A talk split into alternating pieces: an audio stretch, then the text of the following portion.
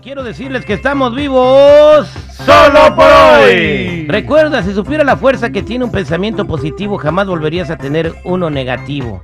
Ahí se las dejo, por favor, eh, pensamiento positivo todo el tiempo. Y hablando de pensamientos positivos, le damos la bienvenida a nuestro metafísico, don Ricardo Carrera. ¿Cómo está, don Ricardo? ¿Qué tal? Buenos días para todos.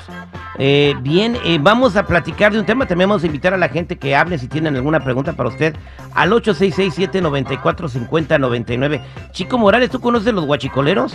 Los guachicoleros, pues sí le, le, decíamos a los soldados en Ameca, guachos, a los soldados. Ah, no, pero los que hacen guachicol son los que como no trafican droga, trafican con, con hidrocarburo, con gasolina, con petróleo.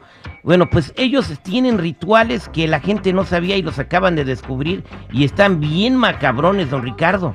Sí, correcto, terrible. Las autoridades descubrieron y detuvieron la semana pasada a 10 guachicoleros que habían hecho en Coactepec, Hidalgo, un túnel de 25 metros de largo por 4 metros de profundidad para robar combustible con dos tomas clandestinas y múltiples derivaciones por las que extraían decenas de miles de litros de hidrocarburo. Estos robos son tremendamente peligrosos para los mismos guachicaleros.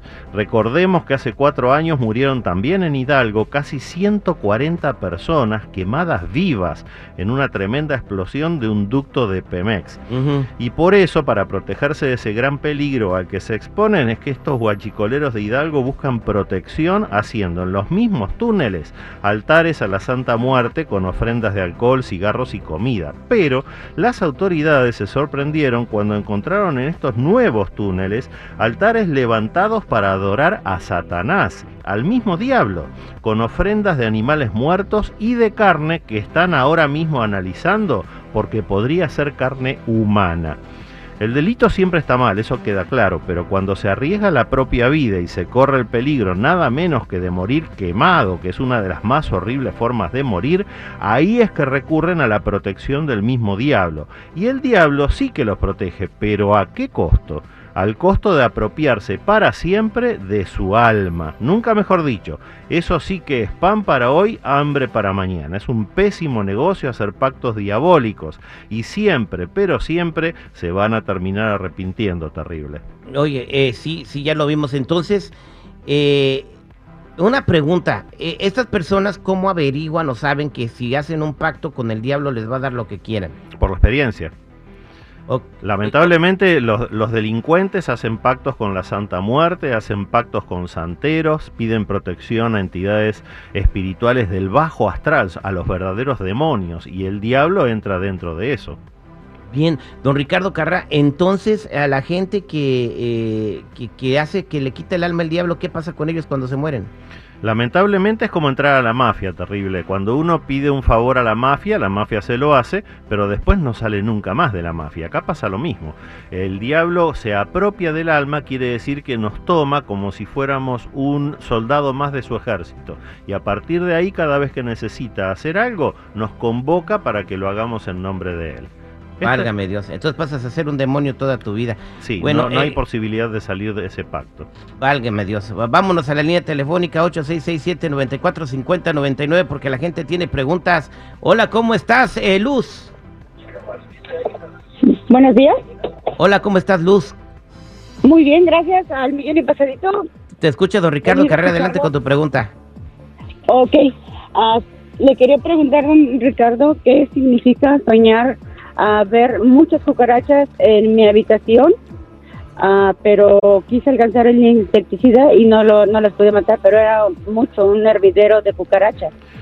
No sé qué significará. Mira, Luz, el significado de ese sueño es que te estás oponiendo a gente que no quiere que progreses en la vida. Eso representan las cucarachas. Y lamentablemente esto siempre nos pasa, viene bien recordarlo, que cuando uno progresa en algún sentido, eso genera envidias en los demás. Y esa gente prefiere que sigamos todos igualados hacia abajo para no demostrar que alguien sobresalió más que el resto. Así que continúa con tus proyectos de vida y si ves cucarachas, písalas, simplemente písalas. Oiga, don Ricardo Carrera, ¿qué pasa si ella intenta soñar que eh, hay un fumigador en su casa para que fumigue a las cucarachas? es una buena idea. Y es, eso viene bien decirlo, Luz. Cuando vas a soñar, no, no es mala idea antes de dormir que pidas ayuda a tus guías, a tus maestros ascendidos, para que te den herramientas, que es exactamente lo que está diciendo Citripio. Ya, entonces, si no te dan herramientas, vas a la Luz. No, espérate. Cállate ya. ok, gracias Luz. Vámonos con Dora, la exploradora. Dora, ¿cómo estás? Buen día. Muy buenos días, señor Terrible. Eh, Al millón y pasadito. No me digas, señor, estoy pollón, estoy pollón. Sí, ya lo he mirado, no crea que no. Adelante con tu pregunta para don Ricardo. Ok, mi pregunta es que mi esposo padece o no sé qué es lo que le pasa de un tiempo a esta parte, tiene como un mes y medio que no puede dormir, le dan muchos nervios y se acuesta, se levanta y no duerme. Ya lo llevé al doctor, ya le dieron medicina y nada le hace. Un día le funciona y al siguiente día ya no. Mira, Dora, lo que estoy viendo en esta lectura es que los conflictos que tiene tu esposo se los ha creado él mismo. Está haciendo cosas que no son correctas y eso le remuerde la conciencia durante la noche.